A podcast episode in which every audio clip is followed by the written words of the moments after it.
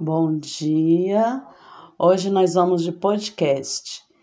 Só para enfatizar ali a parte da denotação e conotação, se ficou alguma dúvida. Olha, a denotação é quando é o sentido real da palavra. Então, por exemplo, esta é uma flor. Então, eu estou falando no sentido denotativo, uma flor real por exemplo, uma rosa com espinhos. A rosa é uma flor. Pronto. Então é aquela florzinha plantada com espinho, com pétala e tudo.